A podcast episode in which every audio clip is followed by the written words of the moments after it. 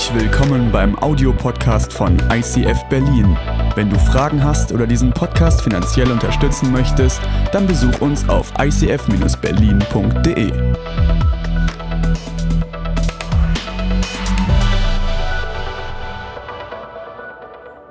Wieder Big Watch Party, Bad Lobenstein ist dabei. Hey, herzlich willkommen zur ICF Berlin Celebration. Und ähm, ich freue mich so dermaßen. Wir haben letzte Woche ja mit unserer neuen Themenreihe angefangen, DIY Fails. Und die Rückfrage kam, was heißt das? DIY, do it yourself, mach es selbst, ist gerade der größte Trend. Du baust irgendwelche Sachen und Fails ist das, wenn du feststellst beim Aufbau eines Kallax Regales, dass auf einmal ein Stuhl, der super tragfest ist, rauskommt. Das ist mega genial Und wir haben übertragen diesen Gedanken von DIY-Fails auf unseren Glauben. Gott sagt, ich bin das Original. Ich bin der, der dir Glück, Sinn und Identität gibt. Aber wir Menschen, wir bauen uns unsere Götter selbst. Wir bauen uns Götzen. Wir wollen uns jetzt sieben Wochen lang mit Götzen auseinandersetzen, die unser Leben durchziehen. Und wenn du letzte Woche da warst, hast du festgestellt, wir haben so drei große Schlaglinien gebaut. Das erste, alles und jeder kann ein Götze sein. Das war erstmal ernüchternd, weil dein Partner kann zum Götzen werden. Das, was du baust, alles und jeder kann ein Götze sein, wenn er den Platz Gottes in deinem Leben einnimmt. Und es war ernüchternd, das festzustellen, dass es so viele Dinge gibt, die es sein können. Und wir sind dann tiefer gegangen und haben gesagt, was immer dir Glück, Sinn und Identität verspricht und nicht Gott ist, das ist ein Götze. Daran merkst du das, wenn du, wenn du erhoffst, davon kriege ich Identität, wenn du darauf hinarbeitest, an deine Grenzen, über deine Grenzen gibst, um, um diese Dinge zu kriegen, dann bist du auf dem Weg, dass es ein Götze ist. Und dann haben wir anhand dieser Tabelle so diese vier Hauptgötzen rausgearbeitet, die auf der linken Seite stehen. Ähm, Bequemlichkeit, Bestätigung, Kontrolle und Macht. Und dann festgestellt, manchmal tarnen sich diese Götzen wie so Falschgeld, die versprechen dir was Positives. Darin sind Gefühle mit verbunden, die du hast, die hochkommen. Und diese Gefühle sind Indikatoren dafür, dass, dass Götzen Teil deines Lebens sind und dass sie Teil deines Lebens einnehmen. Und wir haben die Realität des Königreichs von Gottes, Gott daneben gesetzt, was es wirklich bedeutet, was der Frieden wirklich bedeutet. Und wir haben geendet mit den Worten, weil sie kriegt deine Götzen in den Griff, bevor sie dich in den Griff kriegen. Und einige von euch haben diese Woche gearbeitet daran, ihre Götzen in den Griff zu kriegen. Und ich freue mich drauf auf diese Reise, den wir gemeinsam als Kirche gehen können, um Götzen rauszukicken, Götzen zu entlarven. Und ich möchte heute hineingehen in etwas, was eigentlich recht gut ist. In ein Thema, und es ist das Thema Partnerschaft. Das Thema für die heutige Predigt bedeutet Blind Date. Was passiert bei einem Blind Date? Ich weiß nicht, ob du schon mal ein Blind Date hattest irgendjemanden getroffen, den du vorher nicht kanntest. Vielleicht ist Gott für dich noch ein Blind Date und er will dich heute treffen, aber du weißt noch nicht, wie du auf ihn zugehst. Ich bin da relativ gerade drin in dem Business, weil meine Tochter, die hat sich einen Ehemann gebacken.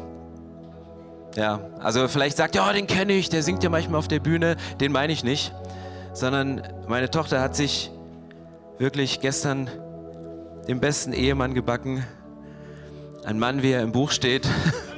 wie er in jede Backform zu pressen ist. Also es funktioniert, du kannst den Ehemann selber backen, aber vielleicht ist das nicht ein lustiges Thema für dich, sondern ein eher schmerzhaftes Thema, weil, weil Sehnsucht nach Liebe, Sehnsucht nach Anerkennung und Zuwendung, Sehnsucht ein Gegenüber zu haben, ist das, das große Schmerzthema in deinem Leben. Und so wie Arne gesungen hat, suchst du und du hast eine Vergangenheit, du hast eine Geschichte, du hast Zerbruch erlebt und viele Dinge. Und deswegen möchte ich heute hineingehen in diese Geschichte von, von, von Jakob und Lea und Laban, dem Schwiegervater Vater, um zu sehen, wie kann Liebe auch schmerzhaft sein? Wie kann Liebe zu einem Götzen werden, obwohl es das Größte ist, wonach du dich gerade sehnst? Und ähm, ich möchte, bevor ich tiefer und in Details in diese Geschichte reingehe, möchte ich anfangen mit einem Bibelvers aus 1. Mose 35, so das Ende der Geschichte nehmen. 1. Mose 35 sagt die Bibel, Jakob befahl seiner Familie und denen, die zu ihm gehörten, werft alle Götterfiguren weg, die ihr noch bei euch habt. Wascht euch und zieht euch saubere Kleider an, um rein vor Gott zu treten. Wir gehen jetzt nach Bethel. Dort will ich für Gott einen Altar bauen, denn er ist es, der die Not meiner Gebete erhört hat. Während meiner ganzen Reise bis hierher ist er immer bei mir gewesen. Sie gaben Jakob alle Götterfiguren sowie die Amulette, die sie an den Ohren trugen, und er vergrub sie unter der Eiche bei Sichem. Du liest diesen Vers und denkst, hey, was ist im Leben von Jakob passiert? Von der Geschichte von Anfang an bis hier. Er fängt an und sagt, wir machen uns auf, wir gehen ein neues Kapitel an, wir starten durch mit Gott, bringt mir alle Amulette, bringt mir alle Götzen, bringt mir alle Götterfiguren, wir werden sie vernichten, wir vergraben sie unter der Eiche. Gott hat uns gerettet, Gott hat uns durchgehalten, Gott, der führt uns durch die Not durch. Und du siehst hier einen vollmächtigen, einen kräftigen Mann Gottes, der mit voller Überzeugung da steht und sagt, diesen Weg gehen wir. Und wenn du ein bisschen Bibelwissen mitgebracht hast und noch nicht bei unserem Bible-Track warst, dann denkst du jetzt, sag mal, redet, ist die Stelle von demselben Jakob, von dem Friedemann gerade gelesen hat? Ist das derselbe Jakob, der am Anfang dieses, diese, diese hinterhältige List gemacht hat, der, der als Zwilling zu zweit geboren wurde und, und immer versucht hat, der Erste zu sein und, und alles tut und der sein, sein Vater, der fast erblindet ist auf dem Sterbebett, fake, dass er der erstgeborene Sohn ist, um das Erbe zu erschleichen. Ja, es ist derselbe Jakob. Es ist der, der bekannt ist als der Betrüger, als der, der sich, der sich in seinem Leben irgendwie vorschleicht, der, der versucht, Dinge sich zu ergaunern, und ich habe mich gefragt, warum macht das Jakob? Wusste er nicht, dass das auffällt, dass sein Bruder Esau, er wird ihm ja nicht das, das, das Erbe geben und den Gewinn, auch wenn er sich das auf eine List erschleicht. Warum hat Jakob diese List, diesen Betrug seines Vaters gemacht? Ich glaube, weil er einmal diese Worte aus dem Mund seines Vaters hören wollte du bist mein geliebter Sohn. Ich mag dich mehr als alle anderen. Du bist der, den ich schätze. Ich möchte dich segnen. Ich möchte dir Zuwendung geben. Das ganze Leben von Jakob war ein, eine Sehnsucht nach Anerkennung und Zuwendung. Das merkst du in dieser Anfangsgeschichte, wo er diese Zuwendung und Anerkennung seines Vaters möchte. Dann später arbeitet er zweimal sieben Jahre, um eine Frau zu bekommen. Er will dem Schwiegervater gefallen, er will seinem Arbeitgeber gefallen. Er sehnt sich nach dieser Anerkennung, einmal Daumen hoch zu bekommen, einmal gesagt zu bekommen, hey, du bist es, du bist der Mann, du hast das Potenzial zu sein, mein, mein Schwiegersohn zu sein, du hast das Potenzial, du kannst richtig gut arbeiten, du hast es voll drauf. Und es zieht sich in dem Leben von Jakob bis ans Ende. Und vielleicht kennt ihr diese Geschichte nachdem Jakob, er hat sich am Anfang nach diesem Zwist von seinem Bruder Esau getrennt. Die haben ihr Leben lang nicht mehr miteinander gesprochen. Da war wirklich ein Krieg, da war wirklich Hass, da war wirklich Feindschaft zwischen denen. Und kurz vor dem Wiedersehen mit seinem Bruder ist in der Bibel die Geschichte beschrieben, dass Jakob in der Nacht mit einem unbekannten Wesen kämpft, was sich später als Gott rausstellte. Und dann gibt es diesen, diesen einen Satz, dass Jakob kämpft und kämpft und es steht in der Bibel, dass dieses unbekannte Wesen ihm einen Schlag auf die Hüfte bekommt, so einen starken Schlag, dass er, dass er humpeln muss. Er geht gedemütigt und humpelnd da wieder raus. Aber Jakob, er, er verlässt diese Story und sagt, ich gehe nicht, bevor du mich segnest. Ich werde nicht aufhören zu kämpfen, bevor ich die Zuneigung und die Anerkennung und die Zuwendung von dir, dem lebendigen Gott, habe. Vorher lasse ich dich nicht los. Und das hebräische Wort, was hier steht für diesen Hüftschlag, wir denken, der hat so richtig einen in die Knochen gekriegt, dass er humpeln musste.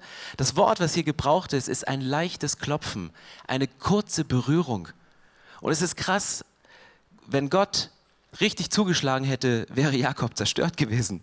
Hätte keine Chance mehr, das hätte ihn komplett zerschmettert. Es reichte ein leichtes Klopfen, eine sanfte Berührung, dass es ihm die Hüfte ausringt und dass er für immer humpelnd als sichtbares Zeichen aus dieser Begegnung rausgeht. Aber Jakob sagt, es ist mir egal, auch wenn ich mit einer körperlichen Einschränkung hier rausgehe. Ich möchte nicht ohne die Berührung Gottes gehen. Und bevor das hier passiert, erlebt er, dass er am Anfang um die Anerkennung und Zuwendung seines Vaters, dann von seinem Schwiegervater, von seinen Ehefrauen bis hin an seinen Punkt kommt in seinem Leben, wo er sagte, ich kann ohne die Zuwendung von Gott nicht leben und ich möchte ohne die Zuwendung von Gott nicht leben. Und das verändert einen Mann wie Jakob, das verändert ihn von Grund auf und das macht etwas mit ihm von dem, was passiert. Und ich gehe noch mal ein bisschen tiefer in die Geschichte, dass wir verstehen, was im Laufe des Lebens, im Leben von Jakob, aber auch im Leben von seinen Eltern zu einem Götzen geworden ist. Du kannst dich nach einer Partnerin sehen, aber es kann sein, dass diese Partnerin oder dein Partner irgendwann genau zu so einem Götzen wird. Das goldene Kalb, um das letzte Woche ging, um das du tanzt, von dem oder von der du dir auf der Nase herumtanzen lässt, du immer das machst, was sie oder er sagt und du merkst, das, was vorher gut war. Und du kannst ja sagen, hey, sorry, Pastor, du kannst ja heute nicht sagen, dass Partnerschaft schlecht ist. Du kannst ja auch nicht sagen, dass Liebe schlecht ist. Nein, das sage ich nicht. Wir brauchen Liebe, wir brauchen Anerkennung, wir brauchen Zuneigung. Aber um Anerkennung und Zuneigung zu bekommen, müssen wir nicht über Grenzen gehen, müssen wir nicht Dinge tun, die nicht drin sind. Und es kann passieren, dass etwas Gutes in deinem Leben, vielleicht das Beste, was dir je passiert ist in deinem Leben, zu einem Götzen geworden ist oder im Moment noch ein Götze in deinem Leben ist. Und um das zu verstehen, was es bedeutet, lass uns in diesen Bibeltext hineingehen. 1. Mose 29, ich greife noch mal ein paar Verse aus dieser Geschichte raus. Ja, Laban hatte zwei Töchter. Die ältere Tochter hieß Lea und die jüngere war Rahel.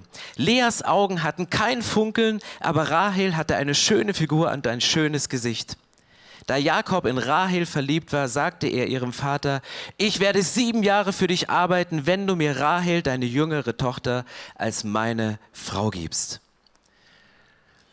Jakob spürte diese Leere, der hat seinen Job gemacht, der ging mit seinen Tieren zu diesem Brunnen. Und er hatte diese große Sehnsucht. Und eines Tages stand sie da, diese Brunnenschönheit, Rahel, als sie ebenfalls ihre Tiere ausführte. Und sie war da und er wusste sofort, dort ist mein Gegenüber, dieses Gegenüber, das wird meine Sehnsüchte erfüllen. Und dieses Gegenüber, wenn ich das habe, dann werde ich alles das haben, was ich mir seh, wonach ich mich sehne in meinem Leben.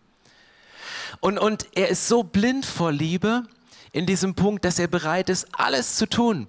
Dass er bereit ist, sieben Jahre für diese Frau zu arbeiten. Sieben Jahre arbeiten, das ist das Vierfache des damals üblichen Brautpreises. Brautpreis war damals üblich, aber das ist das Vierfache. Er hat gesagt, hey, es ist mir so viel wert. Ich investiere und, und er investiert so viel, dass du sagst, hey, ist das noch normal? Ist das nicht eine Über Überhöhung deiner erotischen Liebe, um diesen Preis zu bezahlen, um das zu bekommen? Und Jakob sagt, nein, ich tue das. Ich gehe hin. Und unser Jakob, der hier jung und fresh ist, und Götzen aus seinem Leben rauskicken will, aber die irgendwie immer wieder zurückkommen und wieder präsent in seinem Leben sind. Manchmal fallen sie so ein bisschen, aber eigentlich hältst du sie fest. Dieser Jakob, der ist bereit, aufgrund der Überhöhung der erotischen Liebe alles zu geben, an seine Grenzen und über seine Grenzen zu gehen. Indikator für einen Götze wenn du an deine Grenzen, wenn du über deine Grenzen gehst, wenn du merkst, eigentlich kann ich es mir nicht leisten, eigentlich ist es zu viel, zu viel Zeit, zu viel Geld, zu viel Aufmerksamkeit, ein Indikator für einen Götzen. Jakob hat es zu diesem Zeitpunkt noch nicht gemerkt, sondern er fing an zu arbeiten. Jakob fing an zu arbeiten. Timothy Keller schreibt in seinem Buch Alles, äh, es ist nicht alles Gott, was glänzt, schreibt er einen krassen Satz. Er sagt, ähm, wer sich der Liebe verschrieben hat, erlaubt seiner Geliebten, ihn auszunutzen und zu missbrauchen. Oder er ist vollkommen blind für alle krankhaften Elemente einer Beziehung. Um den Ansprüchen eines Götzen gerecht zu werden, brechen wir Versprechen, verdrehen die Wahrheit, hintergehen unsere Freunde und überschreiten Grenzen, die wir normalerweise respektieren würden. Wir sind letzte Woche reingestartet und haben gesagt, wir wollen uns diese Grenzen nicht gegenseitig setzen, sondern wir wollen uns gegenseitig helfen, diese Grenzen wahrzunehmen. Wir wollen uns nicht gegenseitig anklagen und sagen, da bist du zu weit gegangen, sondern wir wollen selbst zu Menschen gehen und sagen, hilf mir, die Götzen aus meinem Leben rausgehen. Aber das sind Indikatoren. Das sind Indikatoren dafür, Versprechen zu brechen, die Wahrheit zu verdrehen, Freunde zu hintergehen, Grenzen zu überschreiten, um etwas zu bekommen, von dem du dir etwas erhoffst, was dir das, was du erhoffst zu bekommen, nicht geben kann und wo Gott rein muss.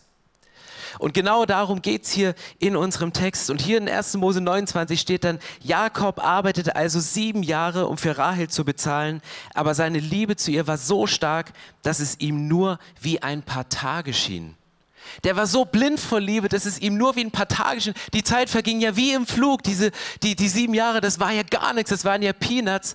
Weißt du, er, er, er verdreht die Wahrheit, er, er lügt sich was in die Tasche und sagt, ey, sieben Jahre meines Lebens Investment für diese Sache. Es war wie im Flug und, und er redet es klein. Es verging ja einfach nur wie im Flug.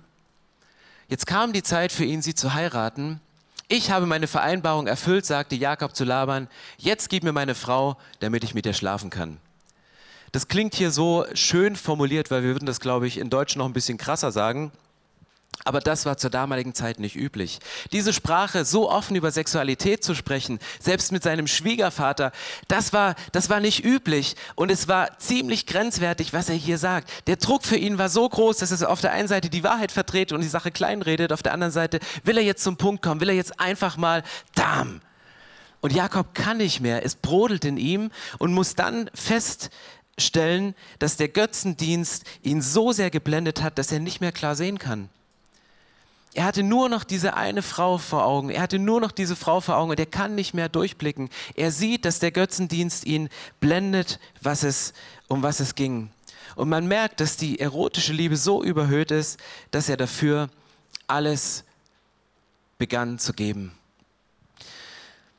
Und die Frage ist, wie kommt er raus aus dieser Nummer? Wie kommt er raus, als er feststellt, er wacht morgens auf, die Frau, mit der er geschlafen hat, war nicht die Frau, für die er dachte bestimmt zu sein, sondern das war die Schwester. Und Laban, der Schwiegervater, dieser Schlitzhund, betrügt den Betrüger Jakob.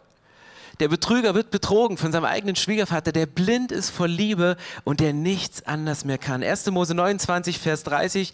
Also schlief Jakob auch mit Rahel und liebte sie viel mehr. Das ist sieben Jahre später nachdem er nochmal sieben Jahre gearbeitet hat, nachdem er dann das Mehrfache des Preises bezahlt hat. Und das macht die Geschichte für mich so dramatisch. Warum steckt für mich eine Dramatik in dieser Geschichte? Weil es einen Vers in dieser ganzen Bibelstory gibt, der mich beim Lesen am meisten berührt hat. Und da geht es nicht um Rahel, da geht es nicht um Jakob, sondern da geht es um Lea. Da steht, der Herr sah, dass Jakob Lea zurücksetzte. Der Herr sah, dass Jakob Lea zurücksetzte. Und wenn wir heute über Anerkennung und Zuwendung sprechen, möchte ich nicht zu denen sprechen, die immer in der ersten Reihe stehen, deren Augen immer strahlen, wenn sie irgendwas erzählen, die den Applaus bekommen, sondern ich möchte heute zu den Leas sprechen, und den Männern, die das Gefühl haben, zurückgesetzt zu sein, weil ihre Väter sie nicht sehen, sie von der Mutter nicht anerkannt sind und sie arbeiten müssen für das, wo sie wissen, wir werden es eh nie schaffen. Weil wisst ihr, was bei Götzendienst passiert? Es passiert Kollateralschaden. Kollateralschaden. Und ich setz mich, versetze mich mal hinein in, in die Geschichte. Du hast hier diese beiden Schwestern. Die eine, die immer vorgezeigt wird, funkelte Augen, gute Figur. Und die andere, von der gesagt wird, ja, ihre Augen sind trübe. Da ist nicht so die Ausstrahlung da. Und der Einzige, der sie sieht hier in dieser Geschichte, der Herr sah, dass Lea zurückgesetzt worden ist. Und ich möchte mich mal ein bisschen hineinversetzen in diese Person Lea. Wer ist diese Lea? Lea ist die Frau, deren Vater sie loswerden möchte. Der hat alles probiert, das ist die Älteste. Kein Mann, kein Hirte, kein Schaf, kein, kein Bock kam irgendwie vorbei. Der wollte sie loswerden und Laban hatte keine andere Chance als, durch, Chance, als sie durch einen Trick loszuwerden und sie jemanden unterzujubeln. Das heißt, du bist ein Mädchen und dein Vater mag dich nicht. Dein, dein, Vater sagt, hoffentlich ziehst du bald aus. Hoffentlich wird die Wohnung bald frei oder das Zelt wird bald frei. Hauptsache, du bist weg. Wenn du dein ganzes Leben lang mit diesem Gefühl zu kämpfen hast, meine Eltern wollen mich loswerden. Vielleicht fing das noch früher an und sagen, ja gut, ähm, schon die Geburt sollte eigentlich nicht sein und sie wollten mich damals schon loswerden. Und du wächst mit diesem Gedanken auf. Und dann, dann wirst du, wirst du ähm, von deinem Vater weggestoßen, jemand untergejubelt und dann hast du diese kurze Hoffnung, dass du jemanden gefunden hast und dann ist derjenige, dem du untergejubelt worden bist, aber der, der gar nicht dich will, sondern scharf ist auf deine Schwester. Und dann bist du an einem Punkt, wo du sagst, ja, ja toll, von jemandem, der mich loswerden wollte, bin ich zu jemandem gekommen, der gar nicht mich, sondern auch jemand anders will. Das heißt, hier spielt Götzendienst in so vielen Fällen eine Rolle, weil Laban, Laban hier, er sieht aus wie ein gut gebauter Geschäftsmann, der will nicht nur seine Tochter loswerden, sondern er versucht auch noch den maximalen Gewinn aus ihr rauszuschlagen. Ich meine, der ist ja clever. Der merkt, ey Jakob, der ist so, so rallig, der, der würde alles machen auch wenn du mein Verwandter bist. Der würde alles machen, um, um eine Frau zu kriegen und dann zieht er Gewinn aus dem raus. Das Vierfache, dann nochmal das Ganze, um einfach, Laban ist ein Götzendiener und sein Götze ist Geld. Sein Götze ist Gewinnmaximierung. Und er benutzt seine Kinder, er benutzt seine Tochter, um seinen Gewinn zu maximieren, um das größtmögliche Geschäft rauszuarbeiten. Alter, wie krass ist das denn? Kennst du Männer, die aufgrund von Gewinnmaximierung dich als Sohn, dich als Tochter, dich als Ehefrau vernachlässigt haben. Und du hast diesen Kollateralschaden und du bist auf einmal da und denkst, ich sehne mich nach Liebe und Anerkennung und Zuneigung, aber das, was ich erlebt habe, war Ablehnung und dass ich gebraucht worden bin, um für jemand anderen einen Nutzen zu bringen. Und das sind schmerzliche Momente. Und das ist eine Folge von Götzendienst, wenn wir Dinge über andere Sachen stellen. Das sind Dinge, die ganz tief gehen in unserem Herzen, weil sie uns mega verletzen. Und gerade wir brauchen Anerkennung. Wir brauchen Liebe. Wir brauchen diese Zuneigung. In Jesaja 30 steht eine Stelle, doch das wird euch zum Verhängnis werden. Dann gleicht ihr einer hohen Mauer, die einen Riss bekommen hat er wird immer größer und tiefer, bis die Mauer plötzlich zusammenbricht. Über das, was ich heute spreche, vielleicht ist die Mauer in eurem Leben noch nicht eingekracht, vielleicht liegt sie da in Trümmern, aber vielleicht ist es nur ein kleiner Riss.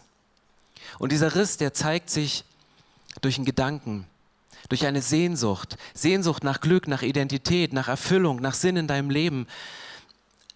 Aber dieser Riss Du versuchst ihn zu stillen, um etwas zu bekommen, was es dir verspricht. Und an dem Punkt ist die Bibel und ist Jakob am Ende seines Lebens da, dass er gesagt hat, hey, nur Gott kann deine tiefste Sehnsucht stillen. Nur Gott kann diese tiefe Sehnsucht, die entsteht durch einen kleinen Riss, die irgendwann so weit geht, dass die ganze Mauer zusammenfällt. Nur Gott kann diese Sehnsucht stillen. Nur Gott kann diesen Riss kitten. Nur Gott kann es rausnehmen. Und ich bin Pastor und ich bin deswegen Pastor, weil ich an Veränderung glaube.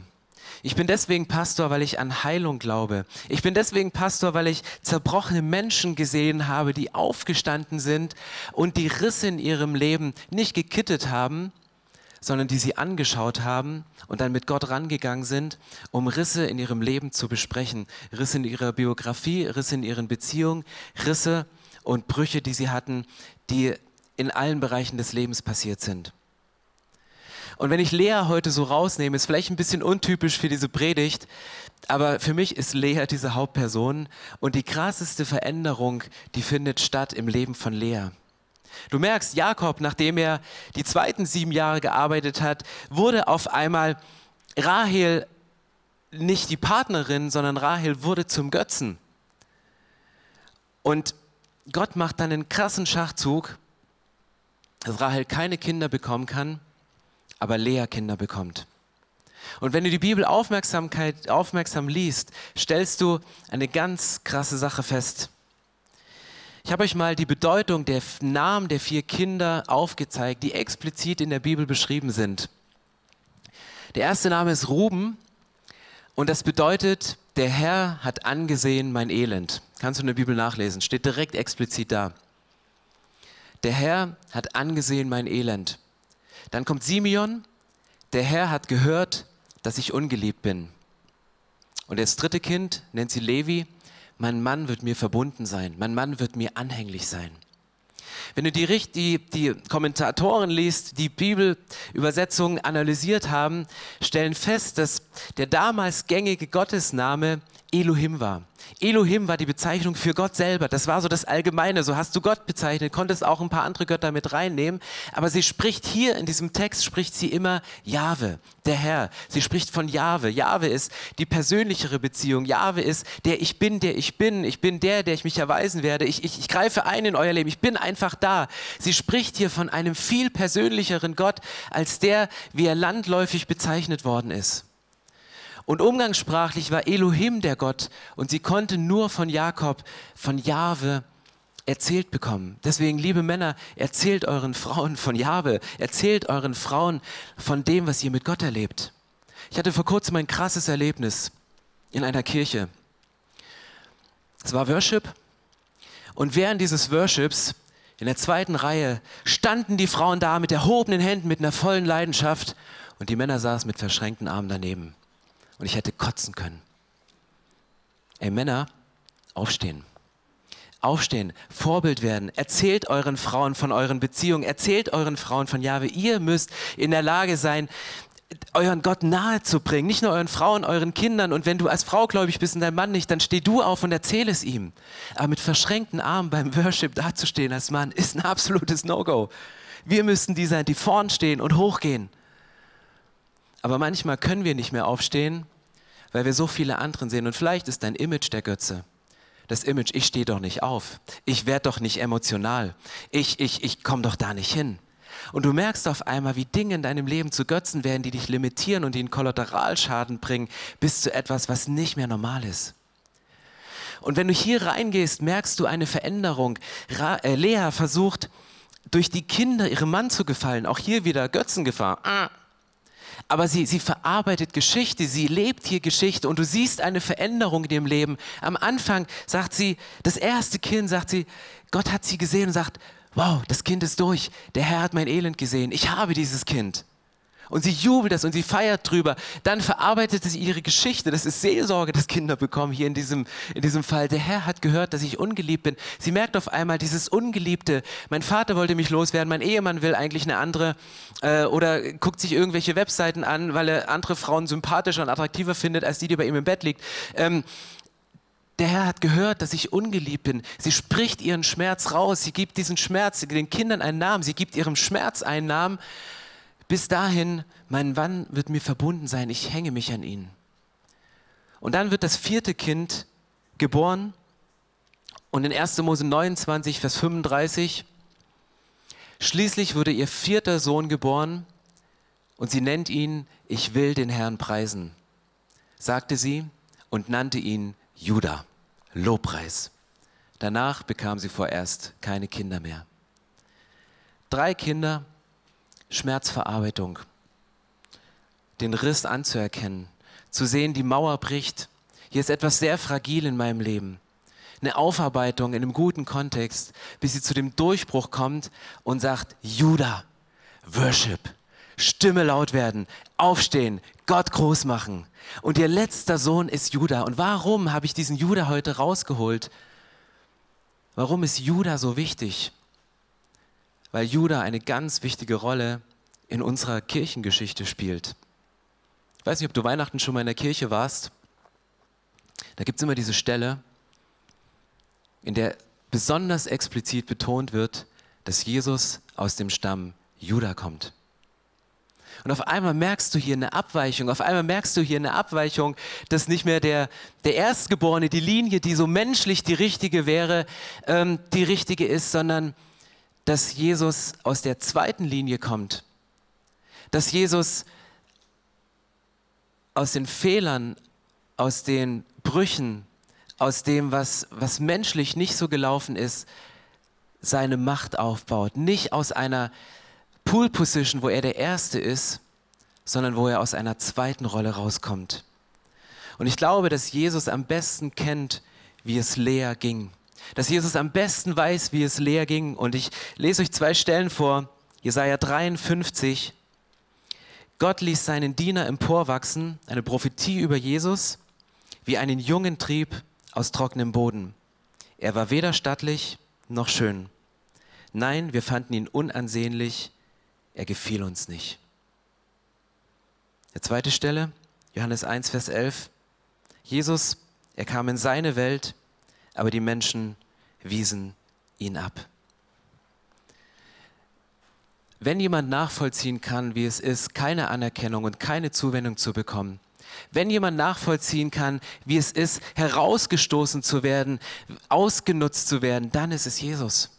Dann ist es Jesus, über den das prophetisch vorausgesagt würden ist. Ein, ein, Trieb, der, der irgendwo aufsprießt, der unansehnlich ist, von dem sich Menschen abweisen, von dem sich Menschen wegdrehen und in eine andere Richtung gehen. Und es dann in seinem Leben auch noch zu erleben. Das hat nicht nur mal jemand gesagt als eine Prophetie, sondern Jesus hat es so durchlitten. Und Jesus zeigt uns damit, dass er, dass er es versteht. Dass er weiß, wie sich anfühlt, abgelehnt zu sein, um das mitzutragen. Und deswegen kann er es auch nur tragen. Jedes Leben auf dieser Erde ist von tiefster Enttäuschung durchzogen. Wer mit beiden Beinen auf dieser Erde steht und durchs Leben läuft und durch den Alltag, der weiß, dass es so ist, dass unser Leben von dieser Enttäuschung durchzogen ist. Und wer das nicht verstanden hat, der wird nicht weise leben können. C.S. Lewis hat das in einem Buch nochmal konkreter ausgedrückt. Er sagt, Hätten wir gelernt, richtig in unseren Herzen zu lesen, dann wüssten wir, dass in uns ein Verlangen, ein heftiges Verlangen ist, das durch nichts in dieser Welt gestillt werden kann. Es gibt vieles auf dieser Erde, das ihm gerecht zu werden scheint, aber es bleibt immer ein Rest von Enttäuschung.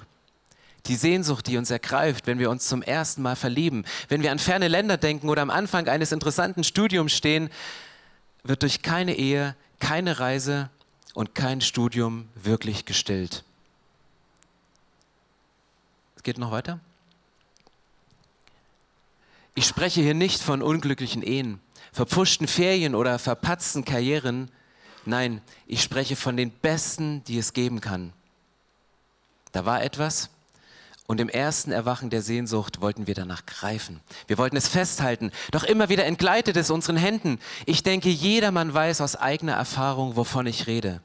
Die Gattin mag eine vorzügliche Ehefrau. Das Hotel und die Aussicht können großartig und der Beruf des Chemikers mag eine wirklich interessante Sache sein. Und trotzdem haben wir das Gefühl, dass etwas fehlt. C.S. Lewis bringt es hier auf den Punkt. Er spricht von etwas, was wir erfülltes Leben nennen. Ein Leben, von dem wir sagen, wenn wir das haben, dann ist unser Leben erfüllt, dann sind wir glücklich, dann hat es Sinn, dann, dann spüren wir, dass unsere Identität eine göttliche Identität ist. Und, und C.S. Lewis sagt, egal wie viel du hast, selbst wenn du alles hast, dann wirst du feststellen, es bleibt diese letzte Lücke. Es bleibt diese letzte Lücke. Und nur Gott kann deine tiefste Sehnsucht, geliebt zu werden, erfüllen. Er kommt in seinem Buch Pardon, ich bin Christ, kommt an diesem Punkt, wo er sagt, nur Gott kann diese tiefe Sehnsucht füllen. Deswegen wirbt Jesus so leidenschaftlich um uns. Deswegen sagt Jesus, bin ich nicht in erster Linie gekommen, um den Helden zu markieren und zu kämpfen, sondern Jesus wählt ganz bewusst diese Linie. Und bereits im Text von Jakob steht geschrieben, der Zweitgeborene, äh, der Erstgeborene wird dem Zweitgeborenen dienen. Der Erstgeborene wird dem Zweiten dienen.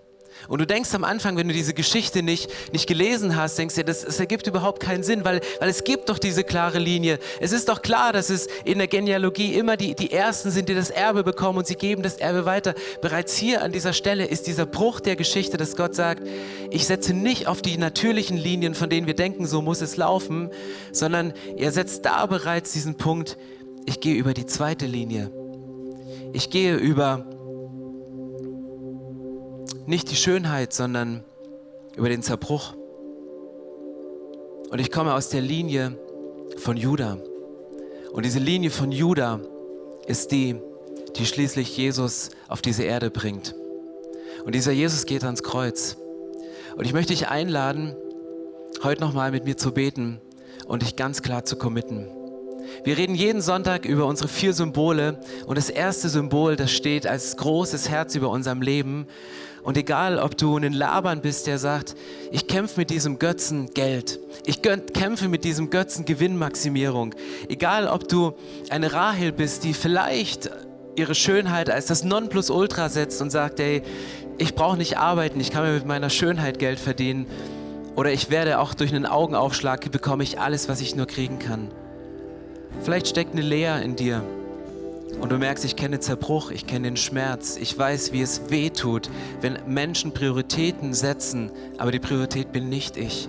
Und du sehnst dich nach dieser Anerkennung. Vielleicht bist du ein, ein Jakob, der sein Leben lang gearbeitet hat, um, um etwas zu bekommen, um dann festzustellen, es erfüllt mich doch nicht. Gott sagt, egal zu welcher Personengruppe du gehörst, meine Liebe ist für alle gleich.